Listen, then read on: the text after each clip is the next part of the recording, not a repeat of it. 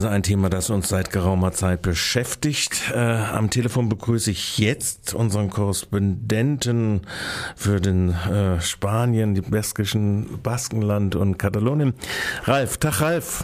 Ja, hallo. Gut. Jetzt hörst du dich auch besser. Jetzt hörst du mich besser. Wunderbar.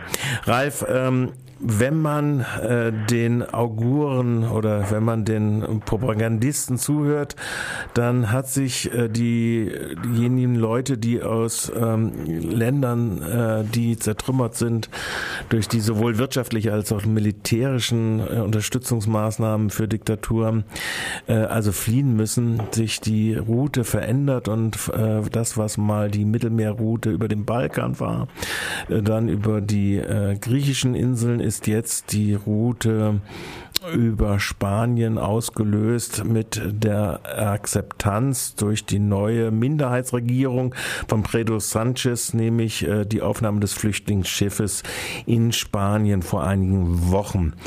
Ist dieser Eindruck oder ist diese Berichterstattung korrekt? Ja, das ist völliger Blödsinn, äh, wie meistens bei diesen Geschichten. Wir haben das ja, äh, die Flüchtlingsrouten, äh, die verändern sich ja seit vielen Jahren. Wir hatten das ja mal so vor ähm, 10, 12 Jahren, dass verstärkt aus Westafrika äh, oder aus Marokko damals noch äh, Algeciras, also direkt über die Meerenge bei Gibraltar, übergesetzt wurde. Dann wurde da dicht gemacht, dann hat sich das langsam weiter verschoben bis äh, über den Senegal, Mauretanien, Senegal bis Guinea-Bissau. Da haben sich die Leute dann in äh, diese Cayucos, also diese Holzboote gesetzt und sind da irgendwie 1200 Kilometer äh, auf die Kanarischen Inseln gefahren.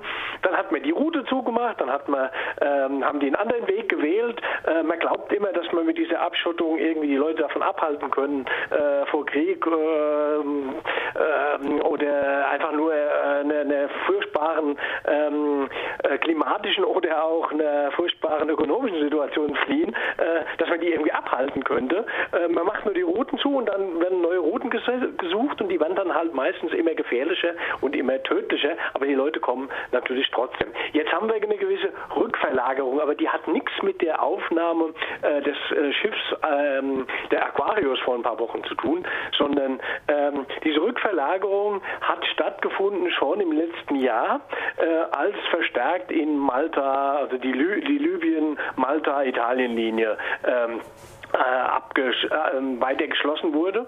Und diese Rückverlagerung findet jetzt nach äh, ein Stück weit wieder nach Spanien statt. Wie gesagt, schon seit letztem Jahr, äh, da haben die Flüchtlingszahlen um ungefähr 50 Prozent zugenommen, noch unter der postfaschistischen Abschottungsregierung. Also dass das irgendwas mit einer Aufnahme oder einer sogenannten Sogwirkung zu tun hat, die jetzt ausgelöst wurde dadurch, dass der Herr äh, Pedro Sanchez äh, der neuen Minderheitsregierung mal so mh, öffentlichkeitswirksam dieses Schiff auf aufgenommen hat, äh, davon kann man nicht ausgehen. Wir haben ja in der Vergangenheit immer äh, sehr äh, darüber schon geredet gehabt. Ich rede jetzt nicht äh, für die letzten drei Jahre, sondern weiter vor, dass die migrantische oder die Migrationsarbeit ja auf bestimmten Plantagen in Spanien durchaus äh, weit verbreitet gewesen ist und durchaus auch toleriert gewesen ist. Also eine Nützlichkeitsakzeptanz von Migration sehr wohl äh, in Spanien existent gewesen ist.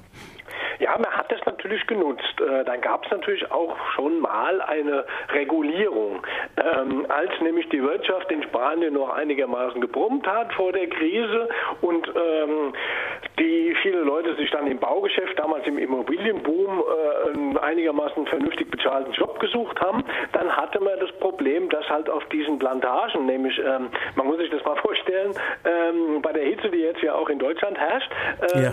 würde man in einem Gewächshaus in Süd, im südspanischen äh, El Ejido zum Beispiel äh, in so einer Tropenhitze bei 50 Grad, hohe Luftfeuchtigkeit da irgendwie Tomaten pflücken müssen. Das wollten halt die Spanier nicht mehr tun ähm, und die haben lieber andere Jobs gesucht und äh, dann hat man damals eine Regulierung vorgenommen und hat viele, äh, die sogenannt illegal eingereist sind, dann halt mit Papieren ausgestattet, damit die diese Jobs da machen.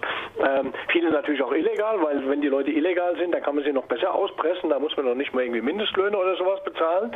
Ähm, und sieht man, dass man halt mit dieser Migration natürlich auch äh, bestimmte Bedürfnisse der Ökonomie des Landes halt bedient. Jetzt gab es halt die letzten Jahre die Situation, dass Spanien halt, und das hat auch einen Grund gehabt, und es war auch ein Grund, warum die Zahlen der Flüchtlinge und Einwanderer ähm, zurückgegangen sind, weil, ähm, weil man eine ähm, Arbeitslosigkeit hat von äh, fast 20 Prozent, die jetzt so runtergegangen ist auf immer noch 16, dann ist das Land halt sicher nicht sonderlich attraktiv für Leute, sich hier, ähm, hier hinzubewegen und hier einen Job zu suchen, weil einfach nichts zu finden ist. Also sogar die äh, schlechten, miesen Jobs wurden zwischenzeitlich dann auch wieder von, von Leuten aus Spanien gemacht, weil sie einfach äh, auch, auch aufgrund von fehlender Sozialhilfe gar keine andere Chance hatten, als zum Teil selbst schwarz zu arbeiten oder halt so äh, Jobs zu machen in den Gewächshäusern. Mhm. Ähm, das heißt, äh, die, äh, die innere äh, Reservearmee war groß genug, dass genau. zu solchen Bedingungen auch die Arbeit akzeptiert werden konnte. Ja, man hat natürlich auch diese ähm, Reservearmee geschaffen, was man natürlich zum Teil auch mit den Flüchtlingen macht, dass man natürlich äh, die Bedingungen, äh, Arbeitsbedingungen und Wohnbedingungen senkt. Das hat man auf der anderen Ebene dann in der Krise gemacht über Arbeitsmarktreformen, dass man äh, Gesetze geschleift hat, äh, dass man Abfindungen so weit gedrückt hat, dass sie gar kein Hindernis äh, mehr sind oder so billig gemacht hat. Äh, Kündigungsschutz wurde praktisch komplett abgeschafft in Spanien. Ähm, so kann man halt das dann auch hinbiegen, dass die Leute dann wieder gezwungen sind, äh, solche Jobs zu machen, die halt jahrelang dann eher äh, Flüchtlinge oder äh, illegale Einwanderer gemacht haben. Wir sind auf Pedro Sanchez als Ausgangspunkt und äh, der Aufnahme der Aquarius in Barcelona äh, äh, angefangen. Gibt es denn überhaupt in dieser Minderheitsregierung irgendetwas außer einem Muddling Through, was eine konsistente Politik in Bezug auf Migration und die Flüchtlinge gibt?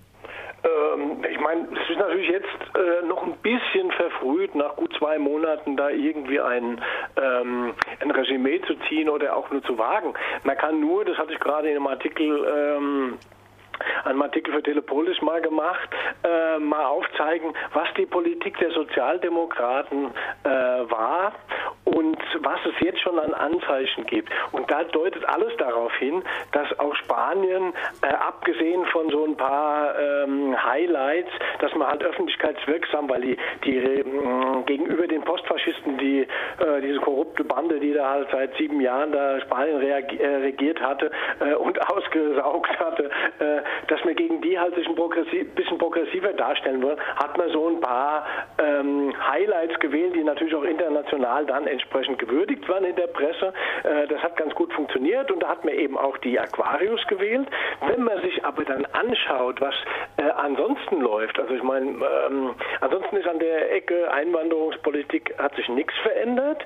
Ähm, es ist eher so, dass jetzt alte, ähm, alte Maßnahmen aufgewärmt waren, die damals schon, man muss wissen, diese Abschottung lief damals eben auch 2006 unter einer sozialdemokratischen mhm. Regierung, nämlich damals unter Zapatero.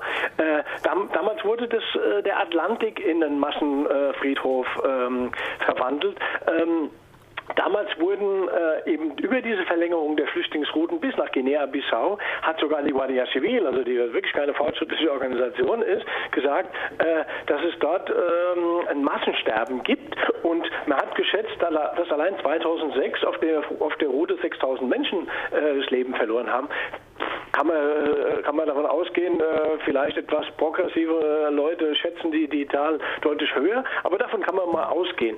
Und von daher, wenn jetzt der Pedro Sanchez hingeht und jetzt wieder so ein, wie damals schon Zapatero, so ein gemeinsames ähm, Führungsgremium schafft, um die Einwanderung zu regulieren, und da setzt man dann einen General der Guardia Civil hin. Also ich meine, das muss man sagen, da wird immer als Polizei gehandelt, aber das ist eine Militärorganisation. Dann ist das eine Militarisierung dieser ähm, Politik. Wenn man dann noch hinschaut, dass Pedro Sanchez gerade in der EU äh, neues Geld beantragt hat und jetzt gerade auch mal schnell drei Millionen äh, Euro zugesagt bekommen hat, die hat er aber nicht gekriegt und auch nicht beantragt, um Flüchtlinge ähm, auf dem Weg nach Spanien aus dem Wasser zu fischen, sondern um die Guardia Civil an der Grenzen oder an den Grenzen, es gibt gibt ja in Spanien direkte Außengrenzen äh, zu Afrika in den ähm, Exklaven Ceuta und Melilla, um dort die, ähm, die ähm, Einheiten zu verstärken.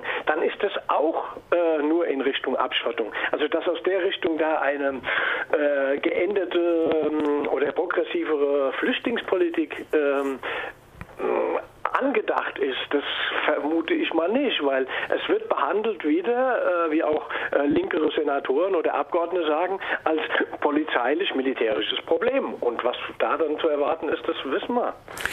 Jetzt nochmal zu dieser Minderheitsregierung. Wenn man die äh, interne Debatte sich angeguckt hat, dann hatte man so ein bisschen, so einen kurzen Moment, äh, eine Sammlungsbewegung um die Frage des Grabes von Franco und auf der anderen Seite dann eine Erklärung, Erklärung äh, der hohen Generalität, die Respekt vor Franco verlangt hat, wo man schon den Eindruck bekommen konnte, na, da wird aber schon jetzt ein Zeichen gesetzt zu dieser Minderheitsregierung Sanchez.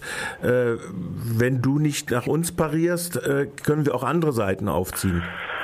Ja, das ist natürlich klar, dass diese äh, ewig gestrigen da, und es ist ja ganz erstaunlich, äh, wie die in Spanien über all die Jahrzehnte hofiert wurden, ähm, dass die jetzt wieder mobil machen. Es gab ja dann äh, vor kurzem diese Versammlung in dem sogenannten Tal der Gefallenen, wo sich der Diktator ja selbst noch ein Mausoleum gesetzt hat, wo im Übrigen auch sein Vorgänger Rivera noch bestattet wurde, äh, mit ähm, Gebeinen von, von zahllosen Gegnern dieses Regimes. Ähm, das Problem ist, dass die ähm, diese, diese Wallfahrtsstätte, die dort geschaffen wurde, äh, nicht angegangen wird. Pedro Sanchez hatte auch an der Stelle versprochen, dass das noch im Juli die Gebeine von dem Diktator da äh, rausgeholt waren, um diese, äh, dass endlich mal eine Erinnerungskultur und dass es eine Wiederherstellung der historischen Erinnerung an die, an die Opfer und sowas geben sollte. Passiert ist allerdings nichts. Ähm, dann wurde behauptet, man würde es im August machen. Jetzt wurde es verschoben auf, den, ähm, auf die Zeit nach dem Sommer. Und wir dürfen gespannt sein, äh, was dann tatsächlich passiert. Und dass so hohe Militärs, also die sind alle, ähm, die sind alle schon in, in der Rente, ähm, dass da 200 hohe Militärs äh, sich zusammensetzen und ähm, den Respekt vor einem Diktator äh, fordern. Das sagt ja sehr viel über, über Spanien aus. Es sagt auch sehr viel in Spanien, über Spanien aus, dass es in Spanien auch noch eine Franco-Stiftung gibt. Ne? Also müssen wir uns mal vorstellen, in Deutschland es gäbe eine Hitler-Stiftung und es gäbe 200 naja, die gibt es ja in gewisser Weise ja bald wieder. Also wenn man sich so bestimmte naja. Bestrebungen aus den Reihen der AfD anguckt, beziehungsweise äh, auch sonst. Äh, also naja, aber gut, in, in Spanien gab es die immer und die wurden sogar, äh, diese, diese, diese Stiftungen da, diese rechtsradikalen Faschistoiden, die wurden sogar mit Steuergeldern äh, vom Staat gefördert. Und das ist so, ähm, das ist schon grausig. Und natürlich, das sollte uns eine Warnung sein in Deutschland. Äh, in Spanien hat es diesen Bruch zu dieser Geschichte nie gegeben. Äh, da hat ja bis vor kurzem eine Partei regiert, die sich nicht mal vom Putsch und äh, Diktatur distanzieren musste. Und all das kann man sich in, in Deutschland heute, oder konnte man sich in Deutschland bis vor kurzer Zeit noch wirklich nicht so richtig vorstellen, dass man sich das langsam wieder anfängt äh, vorstellen zu können, was da aufkommt. Ähm, es sollte eigentlich, ein, Spanien eher ein, Mahn, ein Mahnzeichen mhm. sein, dass man damit aufräumen sollte. Und das passiert halt scheinbar wieder nicht. Gut, man muss dem guten Sanz noch ein bisschen mehr Zeit geben, aber ähm, wenn man sich auch anschaut, dass er eine wirklich sehr schwache Minderheitsregierung hat und einer sehr starken Rechten äh, entgegensteht, also mit der PP und den Ciudadanos, die sich ja völlig gegen solche Geschichten stellen, äh, dann wird es da auch schwer haben. Das muss man natürlich auch ähm, sagen. Und du siehst natürlich auch, dass äh, es nur eine es kosmetische äh, Übung ist, sich zusammenzusetzen äh, mit der katalanischen Regionalregierung etc. Ja, das natürlich auch so eine Geschichte. Das, ähm, es ist natürlich äh, dumm gewesen äh, von, von Seiten der bis, bis vor kurzem regierenden Postfaschisten, äh, jede, ähm, jeden Dialog mit den Katalanen ähm, gar nicht zu führen, weil das springt ein auf, der internation auf dem internationalen Parkett natürlich in eine sehr schlechte Position, wenn man äh, nicht mal äh, über Sachen reden kann. Und das macht jetzt halt Sanchez, in, äh, sagt halt, ja, wir setzen uns zusammen und reden Aber man redet inhaltlich nicht ähm, über irgendeine vernünftige Lösung, sondern man bietet halt immer wieder nur das an, was eigentlich den Konflikt bisher äh, nicht entschärft hat, sondern eigentlich immer weiter zugespitzt hat. Und eine wirkliche Lösung für diesen Konflikt, also wirklich zu sagen, halt, wie das ja auch äh, andere, andere Länder halt gemacht haben, wie jetzt äh, Großbritannien in Schottland oder äh, Kanada in Quebec, dass man sagt, die Leute da in Katalonien, die sollen endlich ähm, da Referendum darüber abstimmen, ob sie in Spanien bleiben wollen oder ob sie raus wollen. Und damit hat man gleichzeitig ein, ein Mittel und den Lösungsweg für diesen Konflikt. Alles andere äh, ist halt, was man dann sonst machen kann, ist halt der typisch sozialdemokratische Weg, den man geht. Äh, man verschiebt das Ganze in irgendwelche Kommissionen, versucht es ähm, zeitlich zu verdünnen, um ähm, damit sich das irgendwie im, im Sande verläuft. Aber der, der Konflikt ist derartig zugespitzt und wird auch vor allen Dingen von den von auch diesen rechtsradikalen Kräften ähm, enorm weiter zugespitzt. Also es gibt ständige Übergriffe von, von Faschisto, faschistischen und faschistoiden Gruppen auf äh, Unabhängigkeitsbefürworter in Katalonien. Äh, da wird versucht, wirklich so eine, äh, so eine Situation zuzuspitzen, was natürlich auch so eine gewisse Warnung an die Regierung ist, ähm, da in die Richtung keine Zugeständnisse zu machen. Und in die Richtung geht natürlich auch die Warnung von diesen Militärs. Ne? Ähm, man muss ja wissen, äh, das spanische Militär ist, äh, hat zur Aufgabe unter dem König, der ja nicht nur in Spanien eine repräsentative Aufgabe hat, sondern der Chef des Militärs ist, die, die heilige Einheit des Landes zu wahren. Und in die Richtung machen die natürlich auch äh, Druck, ne? damit, in, äh, damit der Sanchez nicht auf die Idee kommt, da Zugeständnisse zu machen, die wirklich ähm, eine Lösungsmöglichkeit bieten. Letzte Frage, kurze Antwort. Äh, wie lange gibst du äh, Pedro Sanchez? Ja, das ist eine gute Frage und schwer zu beantworten.